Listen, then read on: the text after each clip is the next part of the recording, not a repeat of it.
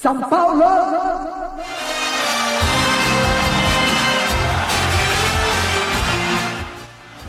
Fala pessoal do Arquibancada Tricolor, vocês estão ouvindo o nosso primeiro Arquibancast, praticamente o nosso, nosso novo trabalho aqui nas, nas redes sociais, né? Esse é o nosso piloto. Uh, Arquibancast, para quem acredito que é, todo mundo já imagine, né? É o podcast do Arquibancada Tricolor. Uh, estou eu aqui, Mário Pravato, junto é, com Ricardo Sena, para falar um pouquinho oh. sobre o tricolor. Fala aí, Sena. Fala, galera. Boa, boa tarde, boa noite ou bom dia, independente do horário que você estiver ouvindo, né? A vantagem do podcast é essa, né? Você pode escutar em qualquer momento. E prazer aqui a gente começar esse novo trabalho, a gente iniciar uma nova jornada na, na web num momento conturbado, né? Um momento Com que certeza. não é muito feliz aí para o tricolor, né, Mário? Isso mesmo. Só para o pessoal se posicionar, a gente é nesse momento é terça-feira, dia 29 de agosto, dois dias depois do clássico. Então assim, você pode estar tá ouvindo isso aqui daqui a um mês, 2018, mas só para você saber o dia que a gente está gravando isso, né? Eu acho bem bacana. Os podcasts que eu ouço, o pessoal sempre gosta de falar e eu, eu acho bacana para você conseguir uh, entender um pouco do cenário que a gente está falando para vocês, né?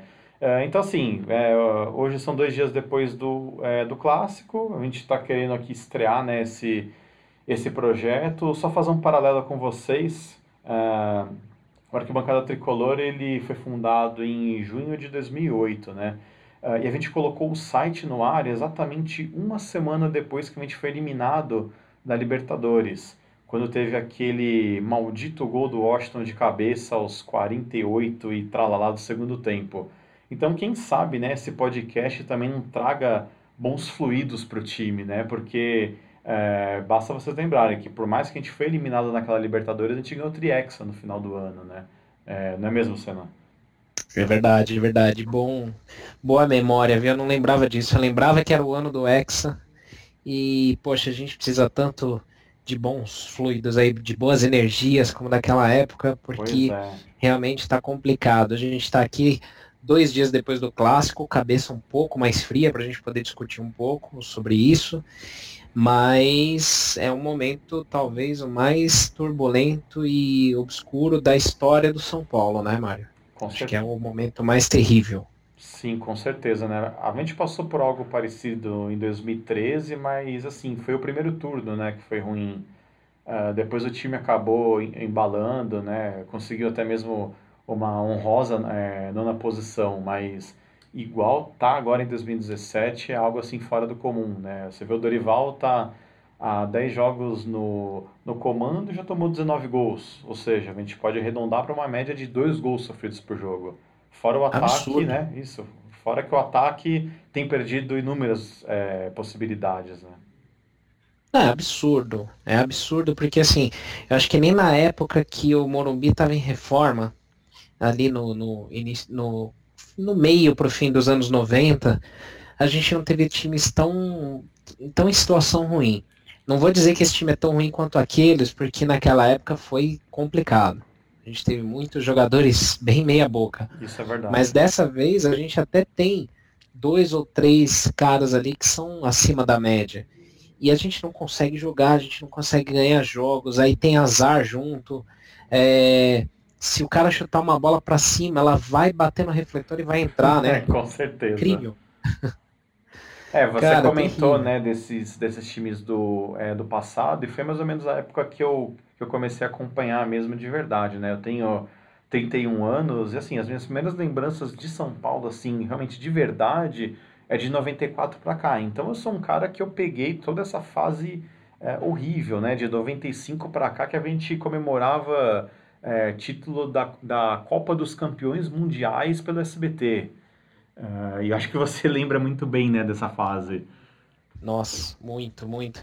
E o pior é que hoje em dia nem isso a gente comemora, né? Porque a gente teve uma Florida Cup esse ano que é, a gente tirou um sarro e tal, mas não vale nada. E fora isso, é, teve uma Eusébio Cup em 2013. Eusébio Cup, que foi o último título antes dessa Florida Cup. Olha que fase. Nossa senhora, cara. É muito tempo, cara. E, e até tava comentando isso em casa. É, o São Paulo, o São Paulo entrou numa espiral negativa que assim, o São Paulo começou não ganhando clássicos, começou não ganhando de times pequenos, começou a ficar sem ganhar títulos e agora começa a ser frequente a luta contra o rebaixamento. Isso. Em cinco anos é a terceira vez já, cara. Pois é, você vê que é um processo, né, que vai de pouco em pouco, né? E não é algo que você fala, pô, né, faz 20 anos que São Paulo não ganha nada. Até esses dias aí era um, era um baita de um time. Você vê 2012 mesmo, né, a Sul-Americana foi, foi uma competição muito legal, né? A gente enfiou cinco em times aqui da, da América do Sul. A gente começou a Libertadores 2013 como um dos favoritos e acabou daquela forma. É, a gente ganhou de 5 da Universidade Católica do São Paulo, né? Isso, do São Paulo, bem lembrado. Pois é. E assim, ali tudo bem, o Lucas carregou o time, né? Isso. Mas realmente foi um, uma época onde assim, o time entrosou, jogou legal, até o Jadson estava bem. E, e a gente vê hoje assim, jogadores que têm um porte de ser decisivo, vários jogadores decisivos que não estão jogando nada, e outros que estão sendo contaminados ou é, impactados pela ruindade dos demais. Por exemplo, uh, eu não consigo colocar no mesmo nível, no mesmo patamar, o Prato, que é um cara bom, continuo repetindo que ele é a melhor contratação dos últimos anos do São Paulo. É um cara que está sendo impactado diretamente, porque a bola não chega no cara. É um cara que você vê que ele se desespera, ele sente esse momento. Ele tenta vir para o meio campo recuperar jogo, Verdade, criar é. alguma coisa. E do lado dele você vê um Cueva que tá andando em campo, não tá nem aí. Que tem qualidade, a gente sabe que o cara joga, Sim. mas joga quando quer. Aí, poxa, será que compensa ter um cara desse no elenco? Pois é. E além disso tudo, a gente ainda tem uma fórmula mágica para a segunda divisão, que é ter vários jogadores nota 3, nota 4, né? Que proliferaram nesse elenco montado por essa diretoria aí. Isso, né? isso mesmo. Essa questão do Cueva, até legal a gente comentar, né? Teve um vídeo da ESPN, eu acho que saiu ontem, né, segunda-feira.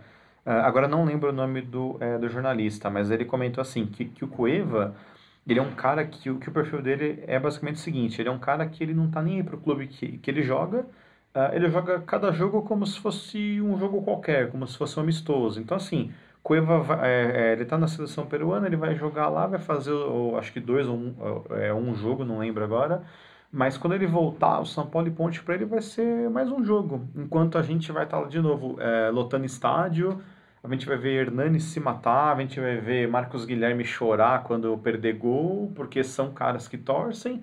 Enquanto o cara vai estar tá ali, vai estar tá tranquilo, dependendo, assim, é, não importa o resultado do São Paulo e Ponte, com certeza a gente vai ver o Cueva em alguma balada, em algum bar por aí, né? Como foi contra o Havaí. É verdade. E, e assim, uh, não é só isso, né? É a postura, compromisso, é, é, é, a, é todo o impacto negativo que ele traz com isso. A gente vê um conflito que gerou a demissão do Pintado, no comando lá da comissão técnica do São Paulo. Uh, a gente começa a ver que realmente o jogador consegue derrubar um treinador. Então, vários jogadores nesse mesmo ritmo, nesse mesmo modo de, de pensar, conseguem derrubar um treinador. Então, isso não estou dizendo que isso aconteceu com o Rogério, porque o Rogério também errou. Mas não é culpa só do Rogério. A gente sempre bateu nisso na arquibancada, nos nossos posts. O pessoal ficava com raiva, brigava com a gente. Mas assim, de todos esses treinadores que passaram, você tem uma parte da, cor, da culpa atri, atribuída, ou pelo menos vinculada, a desempenho de alguns jogadores, é, tem uma parte da responsabilidade do técnico, mas o que, que é comum a todos esses? É a diretoria que é a mesma, é a mesma gestão. Desde 2008, quando a gente começou a decair nessa soberba, a gestão é a mesma mudou a figura, saiu Juvenal, entrou Isso. Aidar, saiu Aidar, Aidar entrou Leco, mas todos são da mesma gestão, né? Então isso que vai afundando São Paulo. É a mesma chapa, né? Porque assim, você vê, um acaba sendo cria do outro, né? Querendo ou não, o nosso último grande presidente foi o Marcelo Portugal Gouveia, que fez um trabalho espetacular, não tenho que falar do cara. Uh, o Juvenal, que era o diretor de futebol na época, acabou sumindo. Ele teve ali os seus, uh, seus méritos. A gente também não pode uh, simplesmente pegar o, o Juvenal e jogar ele no, no mato, né? Simplesmente o trabalho dele no mato. Mas a partir da hora que ele quis dar o golpe no, é, no estatuto, ele se preocupou somente com isso, além do Morumbi 2014, né? Que foi um grande fiasco. Aí vieram esses nomes que você comentou. Só que se você olha por outro lado, o lado da, é, da oposição, são pessoas piores ainda, como o nosso amigo Paulo Amaral, uh, aquele cara do chapéu, que eu nem lembro o nome, que acho que ele é vereador. Newton do, do chapéu, né? Newton do chapéu, olha o nível, né, de, de pessoas. Então, assim, é um negócio que eu já comento há muito tempo, né, tanto no nosso fórum, né, em Facebook, que, assim, a gente precisa ter uma terceira via na política. Uh, que assim, hoje, é, basicamente a política do São Paulo está parecendo a política nacional, né? PT contra PSDB não tem mais ninguém. É, então, assim, enquanto é. não surgir uma terceira via, uh, e aí quando a gente fala isso, o pessoal fala, ah, tem que ser o Marco Aurélio, tem que ser o Rogério, não sei. Uh, tem que ser alguém, uh, não tem que conter ninguém desses dois lados, desse pessoal podre, e tem que ser um negócio mais profissional. Não adianta ser, né, que nem agora, você vai botar o cara que é muito bom em marketing, né? Bacana, Pinote, ser excelente no marketing, mas, cara, você não sabe nada de futebol. Gerir futebol não é gerir empresa. Então, assim, eu repito, tem que ter uma terceira via, já pensando na próxima eleição. Uh, e, assim, é, vão ser esses caras que vão começar a tirar o São Paulo da lama. Senão, não vai adiantar. Senão o Leco vai colocar um outro nome, ou o Leco vai dar outro golpe em estatuto, e a gente vai continuar por aí vai até perigar cair para a segunda divisão de novo e não subir. Pois é, e a, e a gente vê que assim, assim, é, é, da mesma forma que acontece em algumas empresas no mercado de trabalho, uh, é um cabide de empregos, né? Porque houve uma falsa tentativa de, de profissionalização do estatuto, mas basicamente só se formalizou a palhaçada, só se formalizou, regulamentarizou, se regulamentou ali o salário para quem já não fazia nada. Então, por exemplo, um presidente do São Paulo hoje ganha em torno de 27 mil reais, Isso. cargo, ou salário de um, de um executivo de alto nível de uma empresa, né? E ele não tem nenhuma métrica, não tem nenhum compromisso com o resultado. Quais são os indicadores de performance então, já que a gente está falando de profissionalização, se a gente vai tratar como uma empresa, por que que, como é que um RH justifica você contratar um cara que não é do mercado? Como é que se justifica contratar para um cargo alguém que não tem especialização, qualificação alguma naquela carreira e pagar um salário desse tamanho? Né? E como que você vai medir o desempenho de um profissional desse? Como é que você vai cobrar? O que que, como que um cara desse pode ser demitido por baixa performance? Então não pode, não vai acontecer nada. É, é por isso que a gente fala, não adianta você também só falar fora Leco. Não é, não adianta. Vai sair o Leco, vai entrar outro da mesma gestão, isso. da mesma chapa, para fazer a mesma coisa e a gente continua afundando. Isso mesmo. É. E aí vem um ponto, né, é, que o pessoal acaba brigando muito no nosso fórum, que é a questão da demissão do Rogério, né, que tem aquela a multa, né, que, que falam, né, que tem a cláusula contratual dos 5 milhões, uh, e aí o pessoal pegou o gosto de bater no Rogério, né, porque o Rogério tá errado, porque seríamos São Paulo e não deveria colocar a multa, mas assim, uh, o Rogério é, é o lado dele, ele colocou a multa na mesa, se a diretoria aceitou e assinou o contrato, vai ter que pagar, cara, não tem que fazer. É, é mais ou menos a questão do salário de alguns jogadores, né? Porra, o Wesley ganhava 400 mil reais. Meu, alguém aceitou pagar. O cara é, é Exatamente. é isso, é, é, isso, é mais ou menos aquilo. Você acha que você vale aquilo, você põe no mercado. Se alguém, paga, é, se alguém está disposto a pagar, significa que você vale. Então, é o caso da multa do Rogério, é o caso do Wesley, que tinha contrato até final de 2018. É um absurdo. O cara já não vinha rendendo nada no Palmeiras. O cara já vinha. Uh, com uma fama, né, de, de ser, sei lá, desagregador, de não correr atrás, de não, de não se esforçar. Aí o São Paulo vai, gasta uma grana, contrata o cara, põe um salário monstruoso, ainda dá um contrato até 2018. Que é a mesma coisa que aconteceu agora com o tal Bruno Alves, que veio do Figueirense. É um zagueiro que estava no 18º colocado da Série B. O São Paulo foi lá, o cara tava, é, beleza, o cara tava sem contrato, o cara tava livre no mercado, mas você assina um contrato com um cara desse e você põe quatro anos de contrato? Não, você traz um cara desse, você põe seis meses e fala, ó, amigão, a gente vai aqui ver o seu futebol, aqui no final do Campeonato Brasileiro, se for legal, a gente continua. Bota uma cláusula lá de... É, de, de continuidade do contrato é automática. Todo mundo faz isso na Europa. Por que, que a gente não pode fazer? Aí você vai, faz um contrato de quatro anos, você se amarra a mais um cara que, assim, é, na minha opinião, com certeza vai ser mais um cara ruim, espero estar errado, mas você vai ficar quatro anos com o cara, aí vai ter que rescindir o contrato e pagar milhões para esse maluco.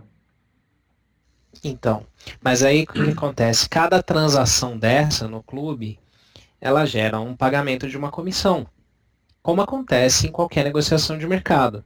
Né? Isso não é uma acusação, isso é uma prática normal.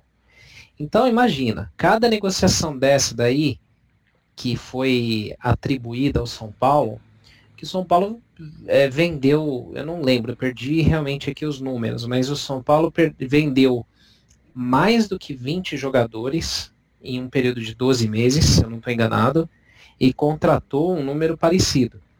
Imagina que em cada uma dessas transações rolou um comissionamento. Tanto de ida quanto de volta. Tanto de ida quanto de volta. Imagina quanta gente se beneficiou desses comissionamentos. E aí você tem a questão técnica, que é, é você vender uma peça e não repor com algo da mesma qualidade, aí tem uma queda técnica do, do elenco. E o prejuízo financeiro, porque entre e sai jogadores, o caixa está indo lá pagando comissão para todo mundo. Então é muito cômodo para quem faz a gestão disso ver essa movimentação de dinheiro. Só que o futebol está sendo deixado em segundo plano e principalmente pelo nível das reposições das peças, a gente não vê perspectiva nenhuma de melhora, porque tudo bem, a gente pode falar de alguns acertos sim. A chegada do Prato foi excelente, como eu falei. O Jusilei, mesmo não tendo um desempenho bom nos últimos jogos, foi uma boa aquisição. O Hernanes, né? O Petros também. Mas uh, será que isso teve algum critério? Porque a gente até escutou ontem numa, na rádio aqui, na Estádio 97, falando, o Sombra comentando o seguinte, é, a gente tem um time cheio de segundos volantes. Não houve um planejamento para se contratar um lateral. Não houve um planejamento para se repor, se repor alguém de qualidade na zaga. Você não tem um reserva agora para o prato, já que o Gilberto cruzou os braços e falou que vai sair, que não quer continuar. No lugar do Cueva, até há pouco tempo você não tinha ninguém para jogar no meio campo. Então, que critério é esse? É só vender? É só comprar e embolsar comissão? Né? Fica difícil de entender. É, inclusive, é, para o pessoal que acompanha nosso Facebook e acompanha o nosso fórum, eu fiz uma coluna falando sobre o inchaço do elenco, né? Uh, porque assim, o nosso elenco Uh, agora, mesmo com a saída do Lucão e do Wesley, só que com a chegada do Bruno Alves, eu acredito que esteja com 33 ou 34 nomes no elenco. Uh, e assim, você vê que continua chegando gente. Então, por exemplo, você pega os goleiros. Hoje você tem quatro goleiros. Pô, o, o Sidão até dois jogos atrás nem era cogitado. Assim, o Denis já falaram, ó, é, a gente não conta mais com você, procura time para ano que vem. Só que você tem casos, por exemplo, Uh, Wellington nem está machucado, não volta mais. Morata está machucado, não volta mais. Uh, e aí você pega as questões do meio. Por exemplo, você tem Shailon, você tem o Tomás, você tem o Jonathan Gomes, que é, basicamente os caras ocupam a mesma posição do campo. Para que foram trazer o Jonathan Gomes? Você já tinha o Tomás, que nem era utilizado. Então, assim, é, o que eu cobro é, se você vai trazer o Jonathan Gomes, manda embora o Tomás. Simples. Ou você devolve o Shailon para a base e fala, moleque, não tem lugar agora, volta, vai jogar Copa Paulista, vai jogar o Sub-20, para pelo menos você ter ritmo de jogo. Uh, e aí o São Paulo vai contratando Bruno Alves, Jonathan Gomes, vai contratando esses caras de qualidade bem questionável. E aí, ao mesmo tempo, você uh, quebra o espaço de um Shailon poder subir, de um Lucas Fernandes. Uh, e até foi uma questão que eu fiz nessa coluna.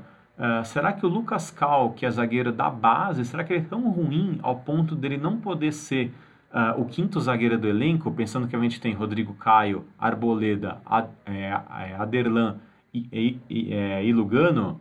Porque assim, hoje você tem um Douglas que é horrível, esse cara jamais deve jogar de novo com a camisa do São Paulo, e o Lucão foi emprestado essa semana para Portugal.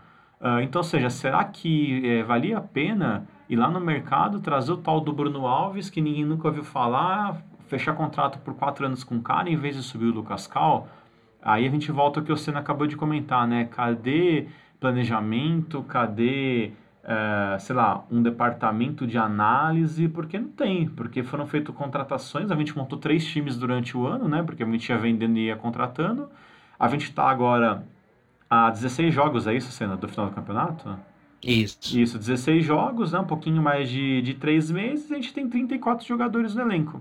Uma folha absurda, tem time com folha muito menor que está na nossa frente, Uh, tem cara aí, por exemplo, o, o Tomás não deve ter mais vontade alguma, porque o cara não entra em campo há muito tempo. O Lugano, coitado, não entra em campo desde o jogo contra o Flamengo. E aí ele é obrigado a ver a nossa zaga falhar jogo após jogo. Então, e, e aquilo que a gente fala, né? Já que você vai é, é, admitir que o elenco não tem peças de qualidade, que você precisa de alguém melhor para repor, Ótimo. Então traga alguém para ser titular, alguém que chegue para resolver. Agora, se você vai trazer alguém do mesmo nível ou pior, não traz. Vai inchar o elenco, vai vai trazer mais gente para despesa, mais gente para ficar encostada. Não dá para entender. Esse elenco do São Paulo hoje tem muita gente medíocre. Aí a gente está tendo que valorizar qualidades que eram para ser obrigatórias, como ah, fulano é esforçado, fulano corre. Pô, isso é o mínimo, isso aí é, é, é, é obrigação. O São Paulo não é lugar para ter jogadores esforçados. Ah, mas o cara ele treina até tarde. É, o São Paulo é clube para ter jogador para resolver, para chegar, resolver e jogar, né? Então a gente está se acomodando, se acostumando com a mediocridade. Isso é perigoso. Isso aí é receita de um time que vai cair, infelizmente, né? Então é difícil, viu? Tá bem difícil entender aí como é que a gente pode seguir, viu, Mário? Pois é, já queria entrar no, é, no assunto do clássico, né? Porque a gente acabou focando bastante nessa questão turbulenta. É, o clássico foi um negócio é, medonho, né? Tem muita gente que, ah, mas o time jogou bem, o time fez dois gols lá enquanto até então só tinha feito um é, na vida inteira. Mas assim, meu, putz, a gente está está se vangloriando de, é, de coisa pequena.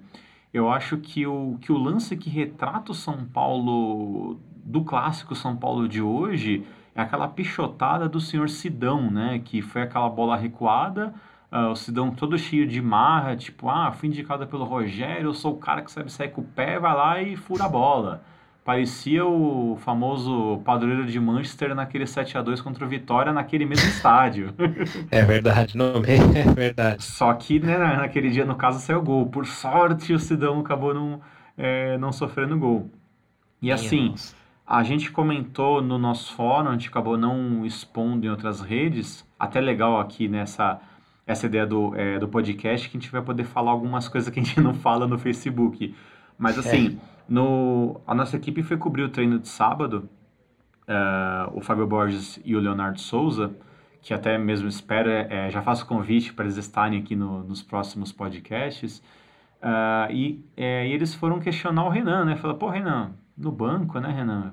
É, o que acontece, né? Como que foi, né? O, esse papo do Dorival com você. E o Renan tá putaço, porque parece que não houve nenhum, é, nenhum contato, parece que ele foi pro banco da noite pro dia. Uh, e se vocês lembrarem, o último jogo do Renan como titular foi o São Paulo e Cruzeiro.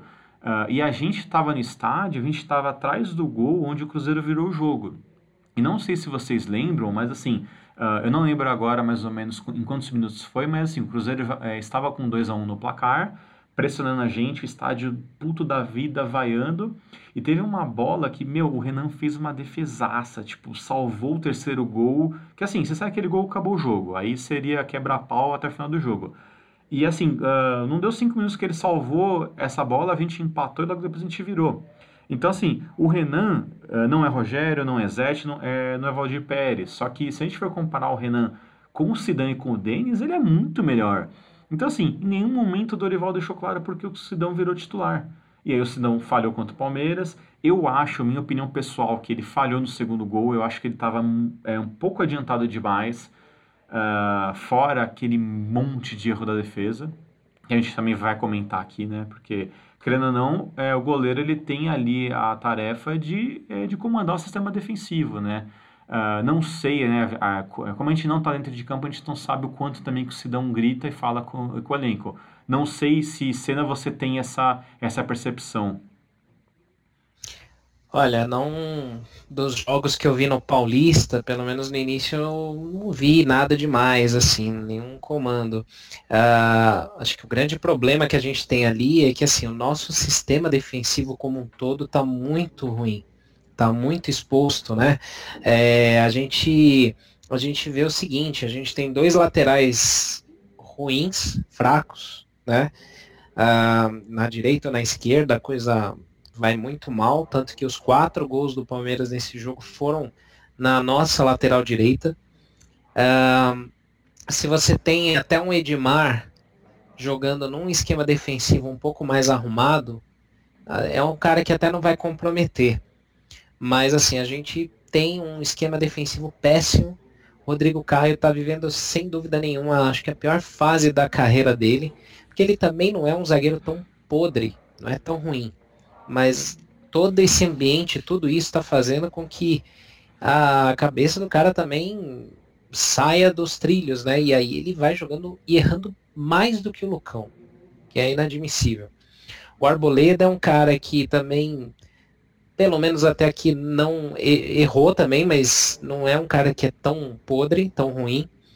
Mas aquilo, né? A somatória de todos esses erros, esse excesso de falhas individuais, marcações mal feitas, a, as linhas estão muito, muito espaçadas, é, você vê que o meio campo tem uma marcação muito frouxa, dá-se dá muito espaço para o adversário, o adversário vem avançando com a bola, nossos jogadores, em vez de dar o combate, eles recuam, vem trazendo o jogador. Então isso daí expõe o goleiro. O goleiro acaba tomando gols de longe.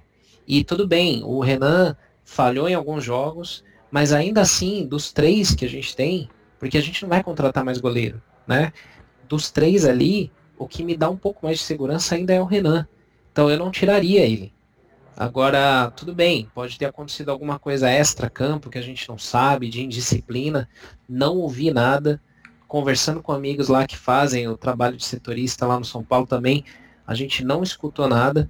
Então foi uma decisão do Dorival. Não sei se influenciada pela diretoria, em relação àquela renovação de contrato do Renan, que ficou meio encrencada, né?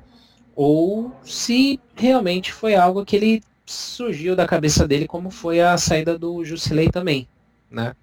É que a diferença que a saída do, é, é do Jusilei foi contra o Cruzeiro e ele já teve que voltar logo de cara no intervalo, né? Porque ele jogou o Éder Militão numa, numa fogueira, aí, pô, tem uma parcela também da da torcida que já começa, não, Militão tem que jogar mais. Calma, galera, Militão é um menino muito bom, uh, só que assim, a gente está correndo um risco muito grande de queimar esses meninos, né? Queimar Militão, queimar Aruna, queimar Shailon, queimar Lucas Fernandes, até mesmo o Brenner, que acho que entrou em um, dois jogos até aqui. Então, assim, a gente tem que tomar muito cuidado. Falando sobre o clássico, né? Você vê, uh, todos os nossos gols foram falhas individuais e de marcação, né? Você pega o primeiro gol, o Bufarini não deu o devido combate, né? Deixou o cruzamento acontecer.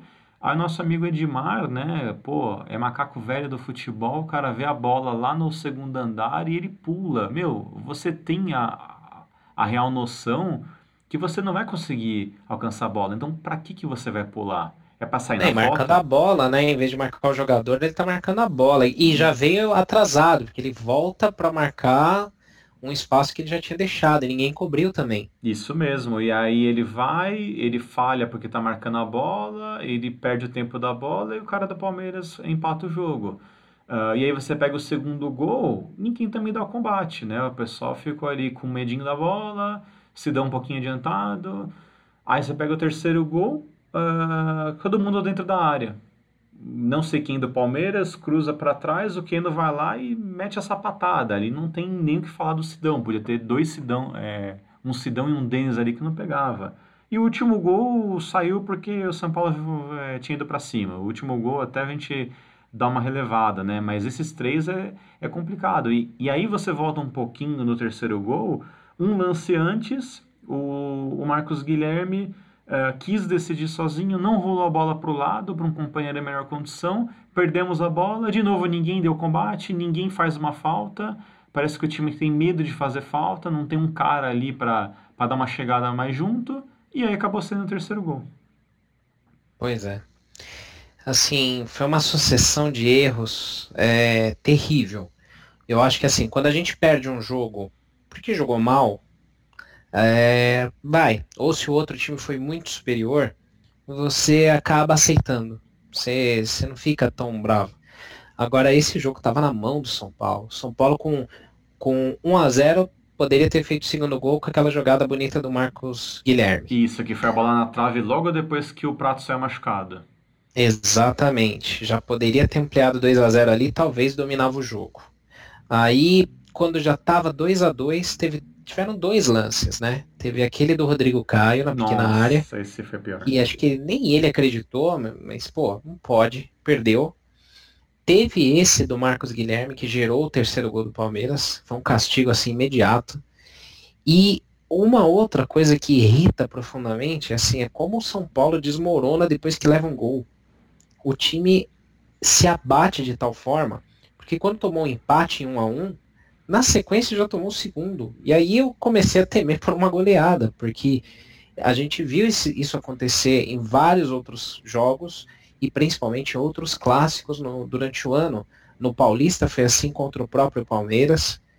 E, e aquele jogo para mim foi um divisor de águas, porque ali, até ali, o São Paulo estava muito bem com a proposta que o Rogério tinha, de manter o ataque, então tomava 3, 4 gols, mas fazia 4 ou 5. Inclusive, você lembra que o lance naquela época comparava o ataque do São Paulo a das potências da, da Europa. Então, assim, a nossa média de gols era maior que do Barcelona, maior que do Real Madrid, que hoje, só pro, pro ouvinte ter ideia, o, o Real Madrid está 70 jogos marcando direto. Então, faz 70 jogos que os caras não passam em branco. Então, até ali, nossa, era o melhor time do mundo, né?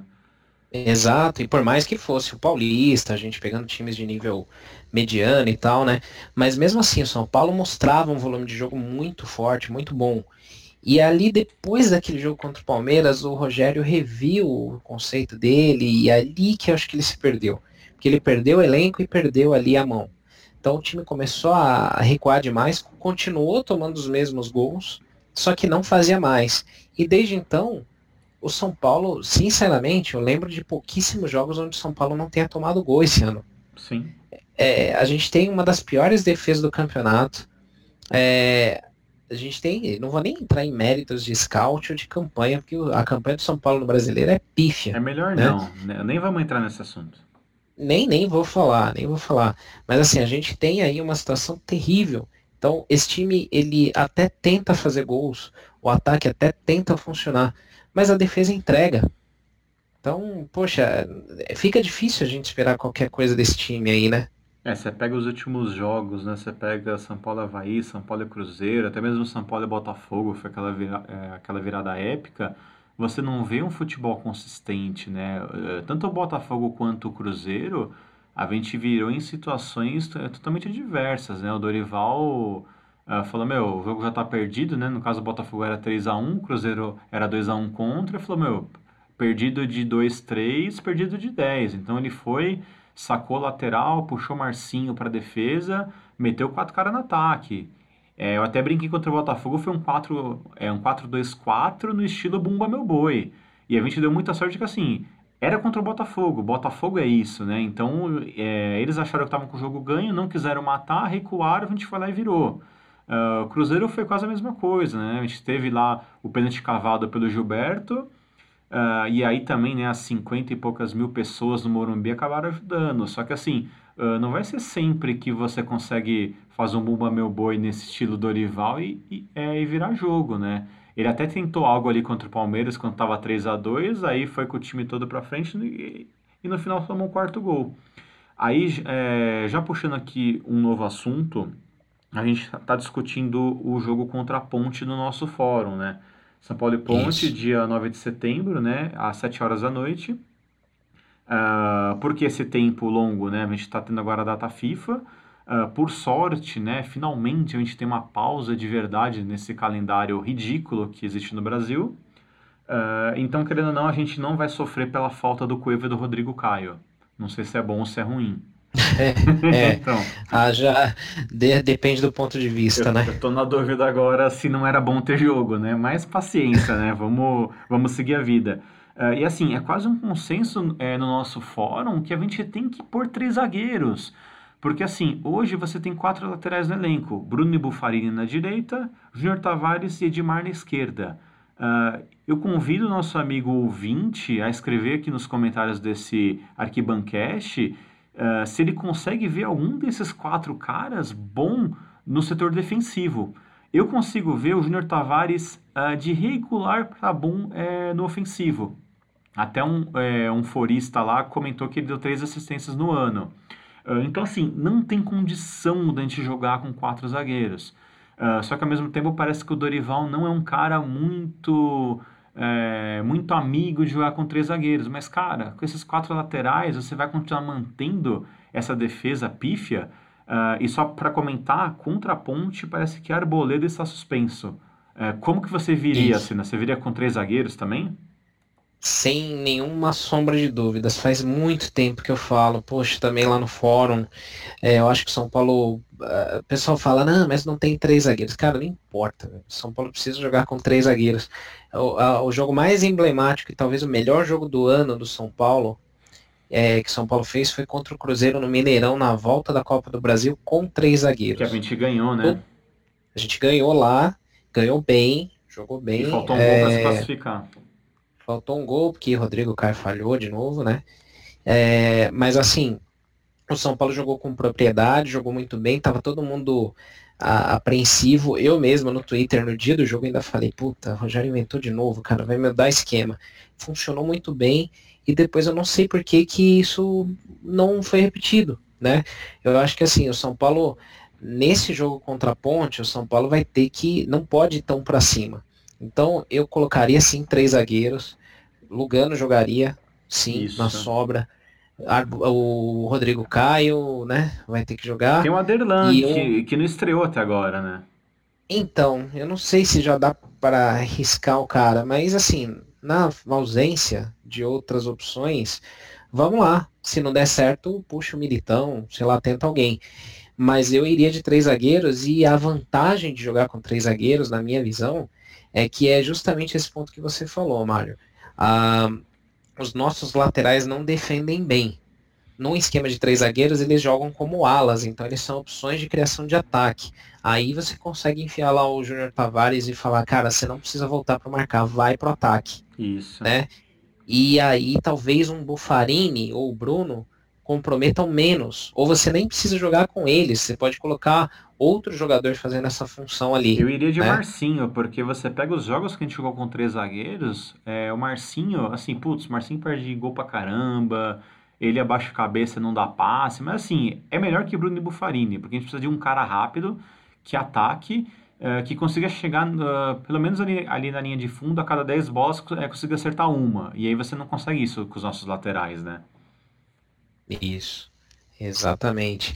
Então, assim, eu acho que até pela falta de um camisa 10, porque o Hernanes não é o meia camisa 10 armador, ele está fazendo essa função, ele tem a inteligência né, acima da média ali do, do da função dele, mas o Hernanes não é o cara para fazer isso. Então, num esquema 3-5-2, de repente, uh, a gente pode até depender menos de um Cueva, né, colocar o Hernanes ajudando a fazer essa função de criação, como ele já está fazendo, mas a gente pode ter lá na frente um prato, que se Deus quiser vai jogar sábado, e o Marcos Guilherme na frente. E ainda teria uma outra opção ainda para o ataque, que pouca gente lembra, mas eu apostaria também em testar o Michael Swell, que já tem condição de jogo. E é um cara que fisicamente ele é forte. É um cara que ele poderia ajudar muito o prato ali no ataque. É, não sei como é que ele está jogando. A primeira impressão que a gente teve dele foi muito curta, porque ele jogou meio tempo e se machucou. Isso. Mas é um cara fisicamente muito forte que tem alguma qualidade. É, ó, o, o Maxwell é um cara que tem uma habilidade muito bacana, ele foi para a Europa, né? Ele fez algumas besteiras lá, como querer bater um pênalti de cavadinha numa eliminatória de Champions League, né? O time dele caiu. acho que foi o Braga, não me lembro agora ao certo. Uh, só que tem esse outro lado que você falou, né? Um cara que se machuca muito. O cara jogou aí poucos minutos, mas eu acho que o, que o Dorival deveria aproveitar essas, essas duas semanas sem jogo, uh, bolar um esquema com três zagueiros. Uh, alguns amigos nossos deram até uma ideia de assim, jogar com dois zagueiros e jogar com o Jusilei de líbero. Porque assim, quando você está defendendo, você usa o Jusilei lá atrás, ele é um cara forte, né, um cara físico, e quando você ataca, você coloca o Jusilei é, é mais à frente, como se fosse um volante. Então você consegue alternar os esquemas né, durante o jogo. Teve um outro amigo nosso no, no fórum que ele colocou um negócio bem bacana, que ele faria uma rotação com o Jusilei e com o Petros. Então, qual que seria a ideia dele? Eh, cada um jogaria 45 minutos e jogaria numa intensidade física absurda. Eu acho isso legal. Porque você fala é, pro Jusilei, fala, ó, ó Jusilei, primeiro tempo é seu, cara, você vai jogar como se fosse 90 minutos, joga uma final de campeonato. Então assim, pro Jusilei correr 10 km em 45 minutos. Acabou o primeiro tempo, o Jusilei, vem o Petros e mantém a mesma forma física. Quem sabe isso consiga ajudar também um pouco na parte da, é, é, da marcação, né? E aí, que nem você falou, né? A gente uh, parte pro Marcos Guilherme na frente, dependendo se testa um Brenner, que é um menino que tem estrela. Acho que se esse menino entrar num jogo aí, ele acaba decidindo. Também é uma opção. Isso é verdade. É, o que assusta um pouco também, não sei, é que assim, esses últimos tempos aí o São Paulo vem tendo semanas cheias de trabalho, né, para trabalhar. Então, o que se reclama muito, que não tem agenda de treino e tal, o São Paulo só joga, acho que até o fim do campeonato, o São Paulo só joga agora de fins de semana. Isso, acabou. Agora Mas... a gente não tem mais jogo durante semana, somente de final de semana. Isso. E assim, mas a gente não tem visto evoluções. Então o pessoal fala, não, mas como é que você não vê evolução? Não vejo, não estou vendo. É, o que a gente está vendo é a, a, participação e contribuição do Hernanes. Isso sim, que salvou o São Paulo em vários jogos. Mas evolução tática, jogadas, né? Nada. É muito pouco. Então, assim, o Dorival ele tá deixando a desejar nesse ponto, sim, porque é, é, ficou uma, uma certa divisão na torcida do São Paulo em uma parte querer criticar em excesso e até desrespeitar o Rogério, e uma parte defender em excesso e até endeusar o Rogério treinador, tá? Não o jogador.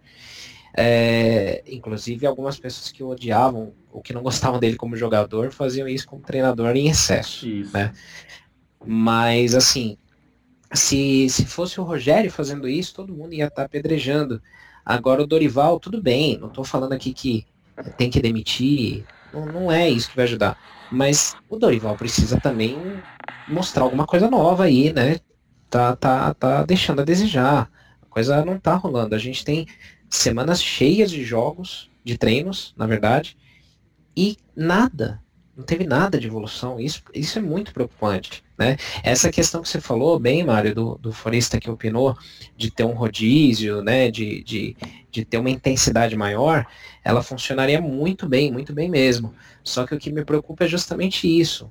Tem que ser muito bem treinado isso, né? E a gente não consegue manter esse padrão, né?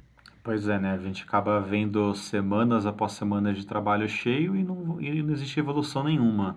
Uh, você comentou, né, pô, é, Dorival, o cara tem 10 jogos ainda, né? É, ah, mas é, manda embora, o cara é ruim. É, eu fui um cara que, é, que quando o Rogério caiu, é, fui bem claro. Eu falei, ó, desses nomes que tem no mercado, eu prefiro o Dorival. Dorival é um cara que já está acostumado com o mercado brasileiro, é um cara aqui do mercado paulista, então acho que vai ser mais fácil. E vale lembrar que, assim, naquela época tinha o Rueda Livre, que está agora no Flamengo. Uh, eu fui contra uma possível contratação do Rueda porque aconteceu a mesma coisa que, que aconteceu com o Osório, que é um cara bom, ia ser um cara que ia vir, uh, ele não ia ter qualquer tempo de se preparar, de conhecer ambiente, conhecer língua, conhecer elenco, e ele ia perder três, quatro jogos, e aconteceu a mesma coisa com o Osório, que foi queimado e foi, né, e foi, é, no caso, a diretoria falou pro cara, ó, vem, eu tenho esse elenco. E o cara, em um mês, tinha vendido os dois volantes dele e depois o futebol acabou caindo um pouco. Então, assim, é, Dorival era o que tinha de melhor naquele momento. E eu vejo assim, uh, se perder dois, três jogos, né, perde da Ponte, perde do Corinthians, Uh, não adianta mandar o Dorival embora. Se mandar o Dorival embora, aí que o negócio vai realmente por água abaixo, porque aí o clube vai ficar totalmente perdido, aquela, aquela parte da torcida que está apoiando com certeza vai abandonar, aí é só contar os, uh, os dias para chegar na Série B. Você concorda, Senna? Não, totalmente. Acho que a demissão aí agora é, putz, é o pior caminho. Realmente, assim, é mais fácil você afastar os jogadores que estão ruins que estão prejudicando o elenco do que você mandar o treinador embora agora. Eu acho que se você. É que não dá para cobrar muita coerência é, dessa gestão, né? é. dessa diretoria.